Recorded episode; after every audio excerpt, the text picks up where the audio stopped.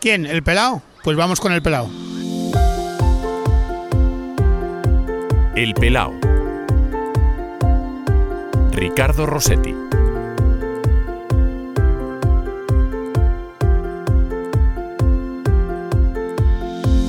¿Cuándo te diste cuenta que eras calvo? Ah, bueno, mm, yo creo que me di cuenta.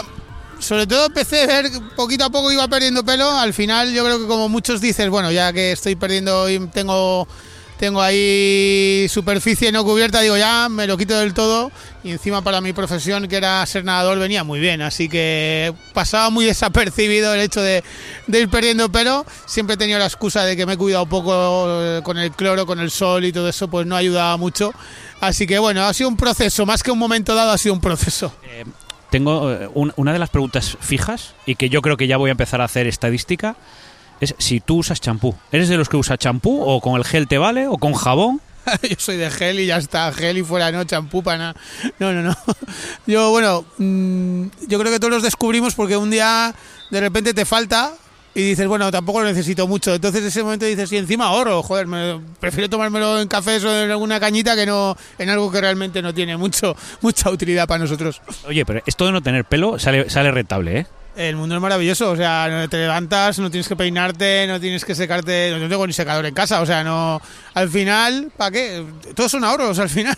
Yo te voy a decir una cosa. Bueno, Xavi Torres, hola, ¿qué tal? Muy buenas. Hola, ¿qué tal? ¿Cómo estás? De, de esto yo tengo una, tengo una curiosa anécdota, es que un día eh, vino la prima de mi mujer a casa y un día se le ocurrió mm, eh, prácticamente gri- gritar, Ricardo, que te cojo la gomina. Y dije, vale, pues perfecto, mira, pues mía no es.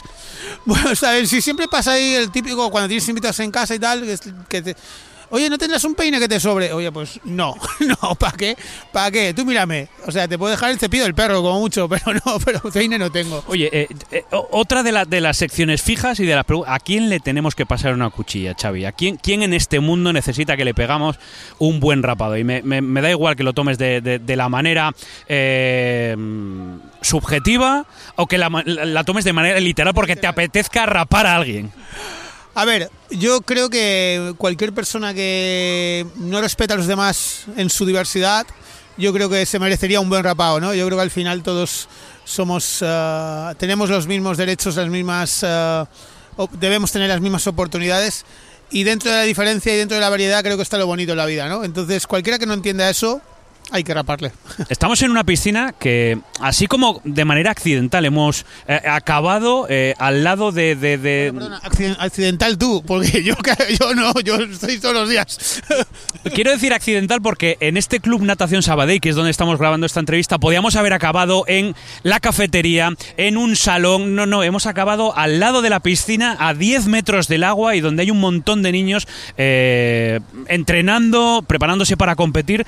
Algo... eh, en donde tú has conseguido más medallas que Mireia Belmonte, Cravioto o todo olímpico español que nos pongamos por delante.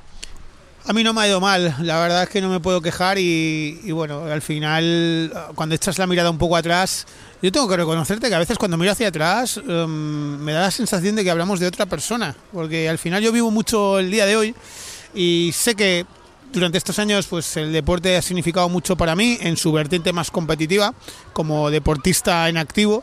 Ah, me gusta mirar y disfrutar de esos momentos que han pasado y tal, pero también tengo que decirte que, que me gusta mucho vivir el presente y, y pensar en el futuro tampoco sin agobios, porque el día a día es fundamental.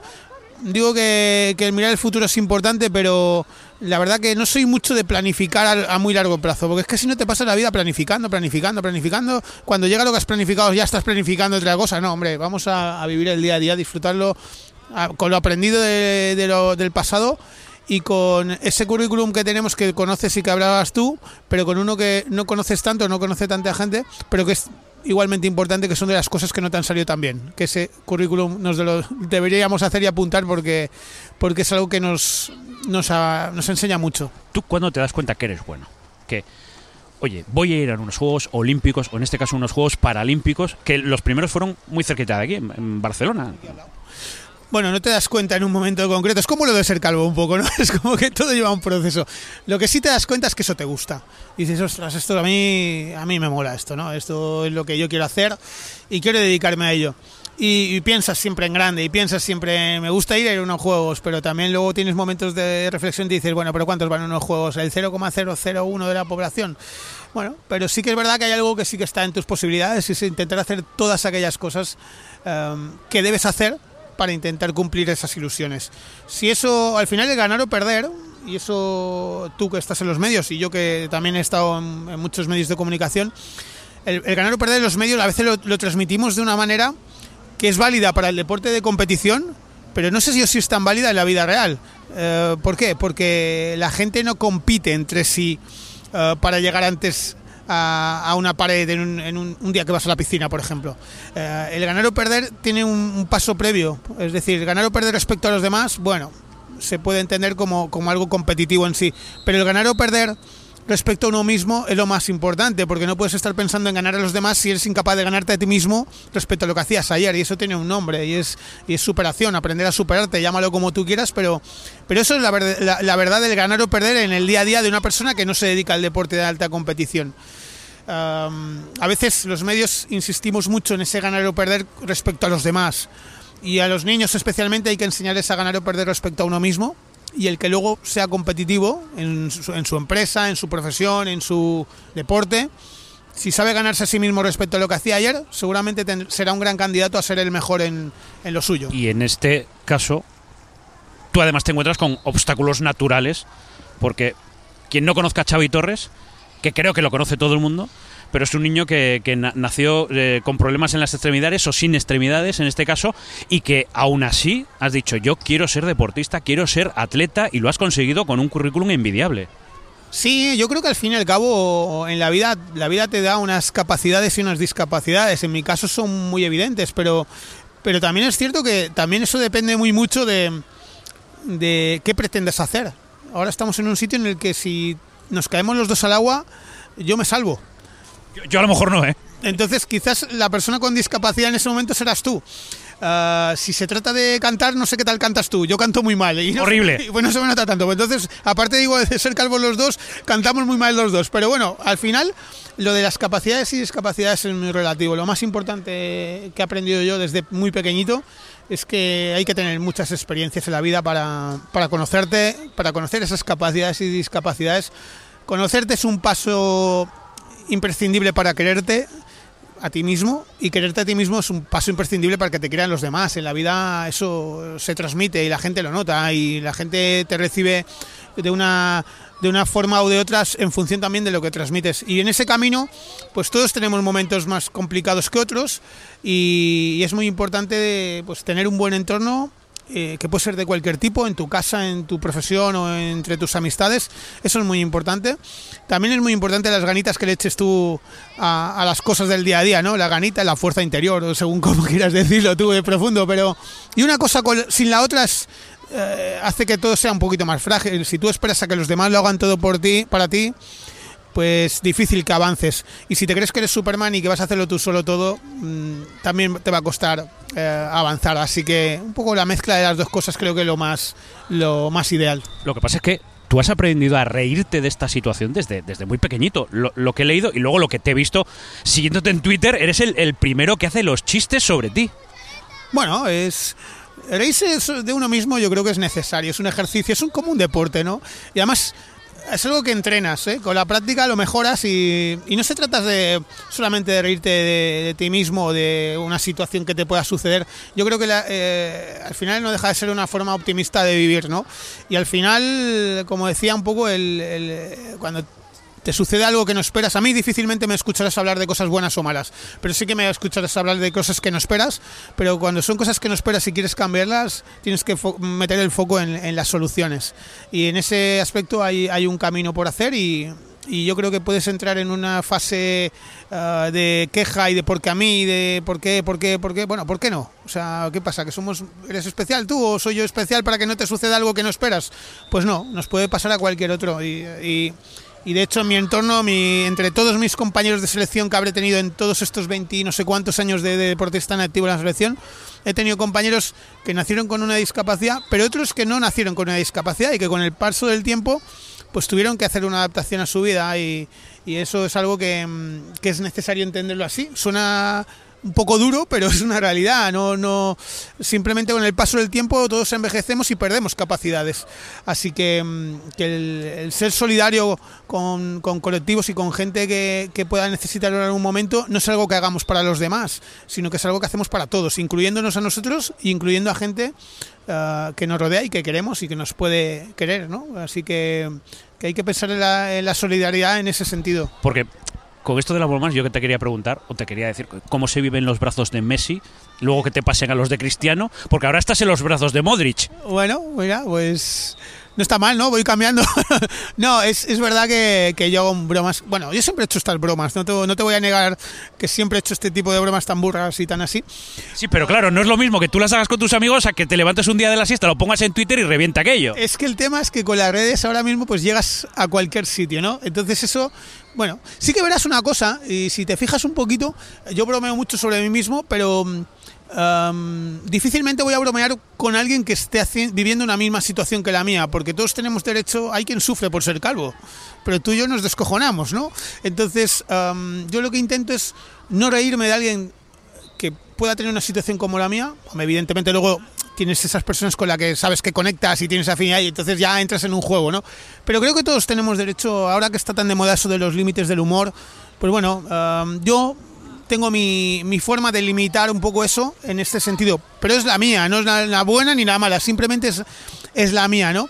y sobre todo intentar no, no, ofender a nadie. Además me hacía gracia el otro día estaba tuve la suerte precisamente que en un programa de, de la de la liga, de la liga Sports, coincidir con Dani Rovira y estábamos hablando de, de la gente que se ofende y luego de la gente que se ofende de que no te ofendas, que son los ofendiditos. Entonces, era muy divertida la conversación porque es verdad, ¿no? Ahora mismo estamos en un punto en el que en el que todo es como uh, todo el mundo te lee uh, las cosas con, con, mucho análisis y a veces no, no hay que analizar las cosas tanto y ser naturales y, y, yo intento ser natural. Yo creo que la gente nota que, que lo haces así, que haces así la, las bromas porque te salen así como las harías en el salón de tu casa y sin más. Bueno, luego tu, ver fotos en Twitter tuyas eh, tiene mucho que ver también con esto, que si te llevas la, las piernas aquí a, al hombro, que si la metes de la mochila, eh, yo creo que hasta tu perfil están las piernas mientras tú te vas a tirar ahí de la, de la pileta, ¿no? Uh, claro, claro, es que al final, bueno, de hecho la portada de mi libro es, es, así, es, te lo voy a explicar muy rápido, es, uh, el título es Sin miedo a caerme, uh, yo aparezco con mis piernas al hombro andando por una piscina y el subtítulo es Andando, cuando escribes andando en el móvil, te lo nadando, cuando escribes nadando, te lo sustituye por andando, no sé por qué, hombre, supongo que la gente anda más que nada, por tanto, bueno, la cuestión es que andando, nadando, de la mano de Xavi Torres. ¿De qué mano de Xavi Torres? Si no, si eres manco, joder. Entonces, bueno, ¿por qué sin miedo a caerme? Hombre, difícilmente, el otro día hoy me hacían una broma que dice, bueno, que si te caes tampoco te vas a caer de tan alto, ¿eh? No pasa nada, ¿no? Así que, bueno, es un poco, al final, yo en esa portada, pues lo que quería es un poco expresar cómo, cómo lo vivo yo un poco, ¿no? Y a veces... Um, dicen que una imagen vale más que mil palabras, pero una palabra bien puesta también vale tanto más que mil imágenes, ¿no? Entonces hemos intentado sumar las dos cosas. Una buena imagen con unas palabras bien puestas y que además sean muy sencillas, muy muy divertidas y, y que reflejan un poquito cómo, cómo soy yo. Eh, como me vas atropellando con, con temas, eh, eh, el libro es reciente, ¿no? Tiene 10 días, es que eres yo de los primeros que me entrevista y que podemos hablar de un libro terminado. Tú, aquí no solo hemos venido a hablar de tu libro, pero también hemos venido a hablar de tu libro. También, también. La verdad que además lo he hecho con un, un colega tuyo, con, con Gaby Forteza, uh, pues uh, uno de los mejores periodistas deportivos en Baleares de radio, la voz del deporte en Baleares, que le digo yo, y a mí me han pasado muchas cosas en la vida y en el deporte, y yo era incapaz de poner orden, y por suerte Gaby, Gaby Forteza lo consigo hacer, ha puesto orden, lo ha escrito muy bien, lo ha contado muy bien y yo cuando releo el libro le pongo su voz, ¿no? Y, y bueno, nos hace mucha ilusión el poder compartir.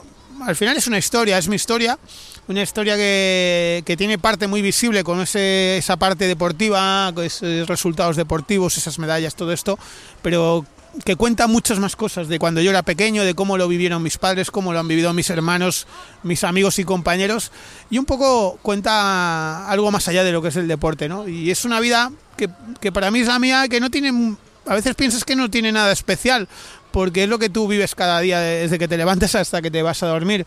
Pero sí que al fin y al cabo yo creo que tenemos todos muchos que aprender, mucho que aprender unos de otros y mucho por inspirar a los demás. Pero yo también me inspiro gracias a las historias de los demás, con mis, con mis nadadores, con, mi- con mis compañeros, con la gente con la que convivo. También me inspiro mucho y, esos, y ellos no son, son personas más anónimas que yo. Siempre me encuentro, a menudo me encuentro con, bueno, yo vivo fuera de las afueras de Palma y de tanto en tanto me encuentro con la gente que, que pasa y que recoge, que bueno, que va los típicos con las máquinas limpiando las calles y tal, no sé qué. Y bueno, al final después de tantos años de vivir en el mismo sitio, pues siempre tienes, eh, ¿qué tal? ¿Cómo estás? Hablas un poquito y tal, pues quizás ellos no son tan apreciados a nivel social como lo he sido yo pero tienen mucho valor y mucho mérito y a mí también me inspiran porque a nadie le gusta salir a la calle y que la calle esté llena de mierda, ¿no? Pues a mí me hacen una vida mejor, igual que yo intento hacérsela a ellos y, y tanto vale lo que hacemos los que salimos en portadas como los que no saldrán nunca. Sin miedo a caerme se llama el libro. Eh, aprovecha la promoción aquí. Dime dónde lo, dónde, dónde lo compró. Bueno, como a mí me sigue mucha gente de fuera de la isla, lo pueden adquirir eh, online y se lo mandan a su casa en, la, en Rapid Book, que es la editorial que nos lo ha hecho, Rapid Book con T, Rapid Book.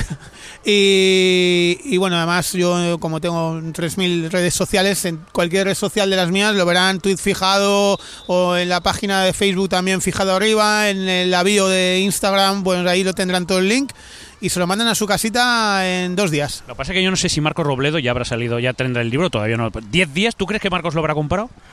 Yo no sé si lo habrá comprado, pero si Marcos no, si Marcos no saliera en el libro, sería tan pesado que sería impensable no meter a Marcos. Además a Marcos lo, lo quiero yo mucho y es un es de las personas, por no decirte la persona que más me ha enseñado sobre especialmente sobre televisión, pero sobre medios de comunicación, siempre me recibió con los brazos abiertos, el que puede. Eh, es una persona con, las que, con la que he compartido muchos años en, en, ahí en televisión, en Eurosport.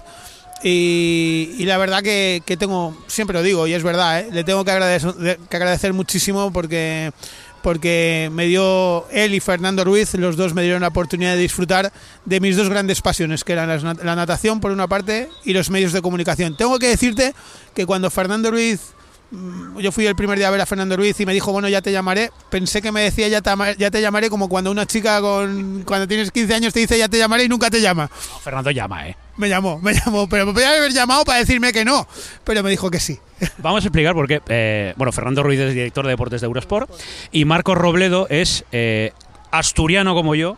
Lo conozco desde hace muchos años. Yo también he tenido el lujo de compartir una, una retransmisión de la Ría de Navia, porque yo narré un descenso de la Ría de Navia, pero claro, habéis compartido tantos, bueno, y tantas peleas, me ha dicho, ¿eh? Sí, sí, sí, además eh, éramos muy picoletis, ¿no? De estos de, que nos picábamos y, y, era, además nos puteábamos mucho. En plan, la serie siguiente hay un nadador de, yo qué sé, de Tailandia, de estos con un, un, apellido eterno y lo típico de, bueno, vamos a, nos metemos ya en la siguiente prueba, los 50 libres, Marcos, primera serie.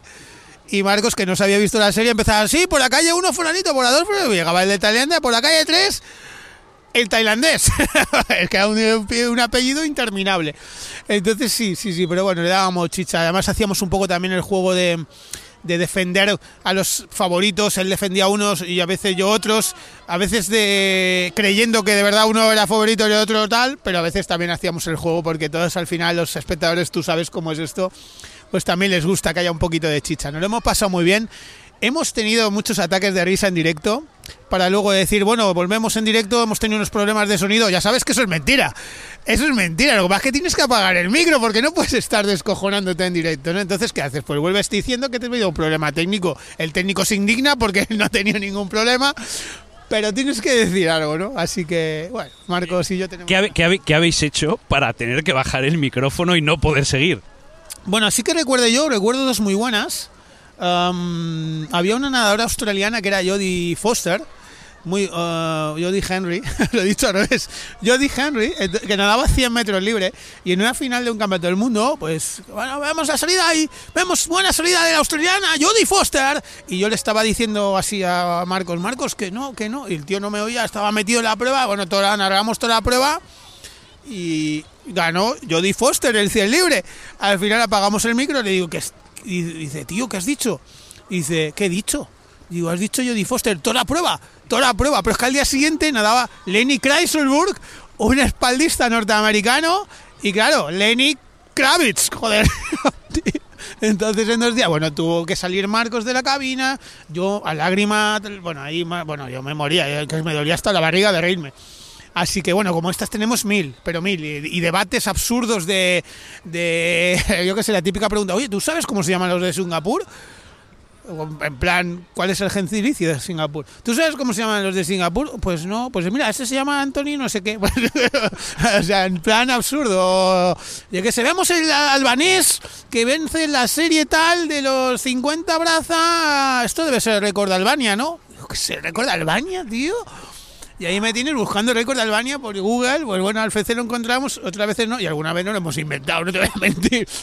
Bueno, te voy a decir una cosa, ¿eh? Y este, este, este, eh, esta repercusión sí que fue seria, porque yo creo que tenías que estar tú el día que Gerard Piqué os elogió en Twitter y que se montó también la leche. Luego, luego Marcos acabó en los concursos de saltos de los famosos en la tele. Bueno, es que además Marcos es Marcos lo que Marcos sabe la leche, ¿eh? Es que Marcos la gente no sabe que es entrenador de natación, entrenador de saltos y ha hecho también formación en sincro, con lo cual no solamente es un tío con una gran voz que la tiene, que además cuenta las cosas muy bien, que lo hace, sino que tiene grandes conocimientos técnicos. Y es verdad que cuando, cuando narra saltos, lo narra tan bien que... mm, espero que esto no lo escuche Marcos porque luego se flipa, ¿eh?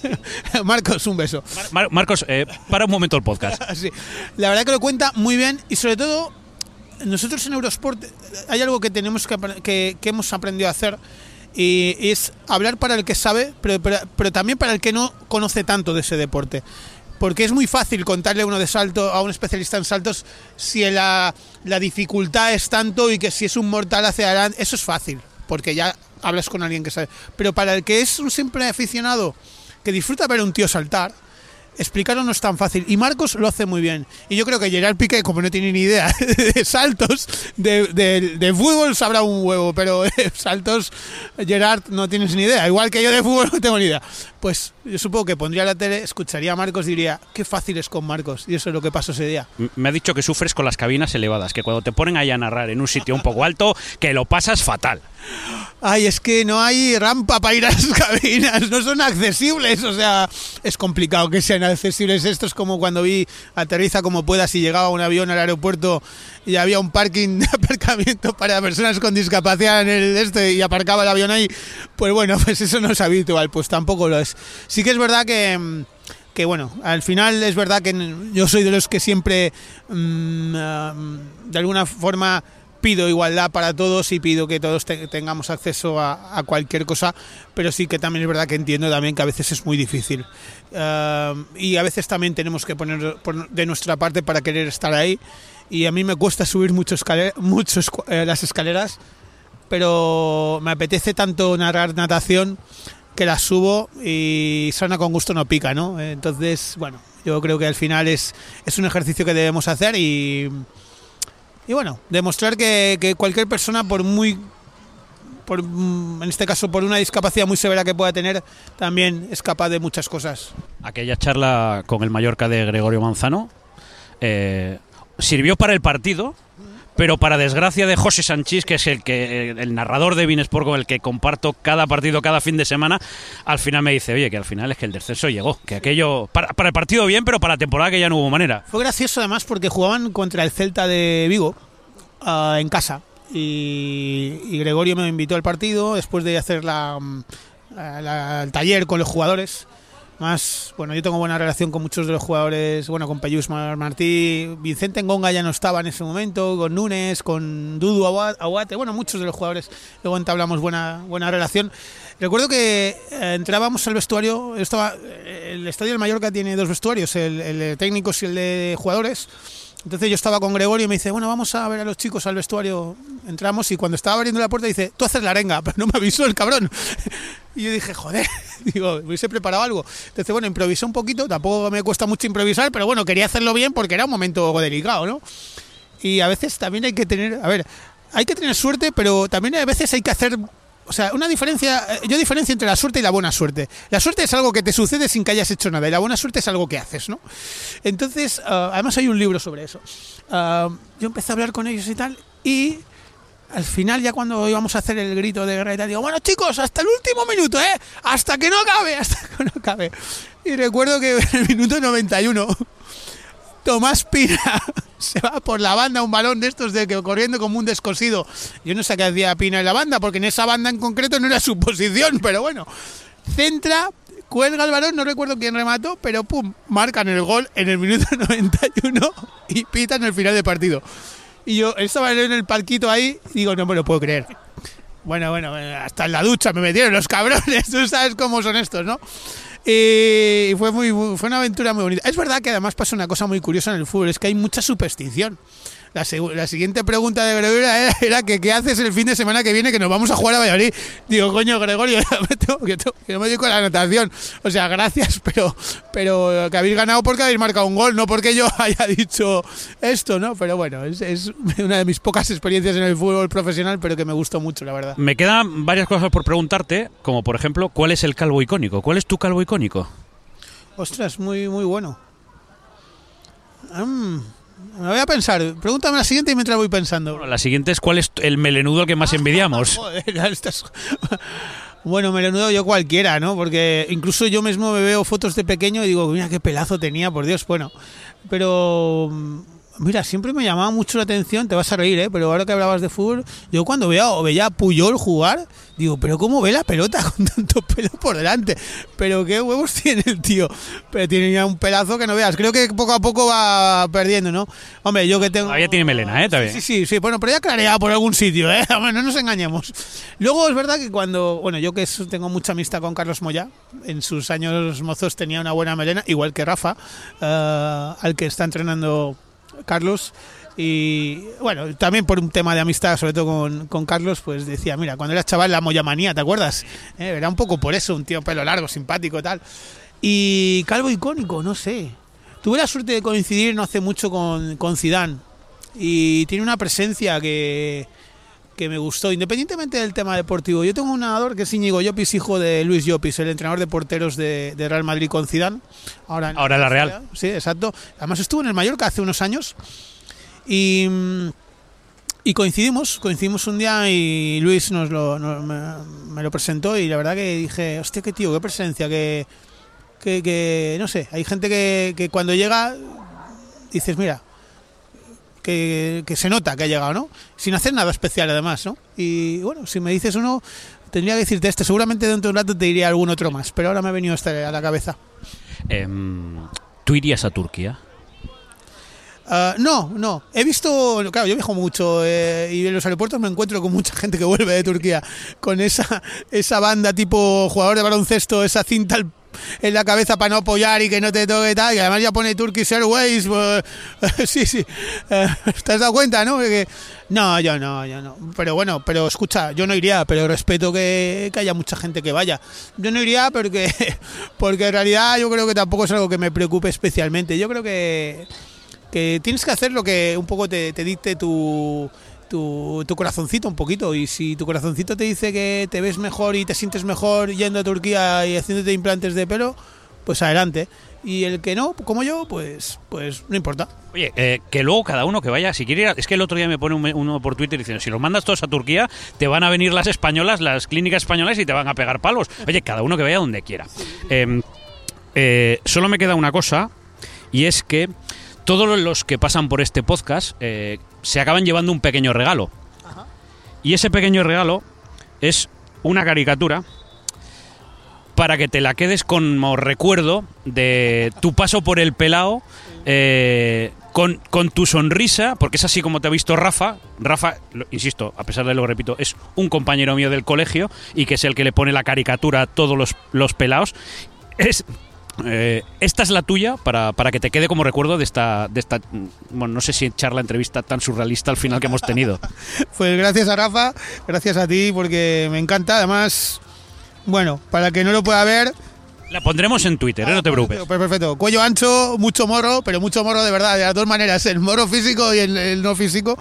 Una nariz grande y siempre sonriendo, yo creo que me ha pillado bien. Así que gracias a Rafa y, y a ti por este ratito también. Eh, Sin miedo a Carme, es el libro que hay que, que, hay que comprar. Yo me lo voy a comprar, a, no sé si me dará tiempo ahora cuando llegue, pero, pero si no este fin de semana seguro.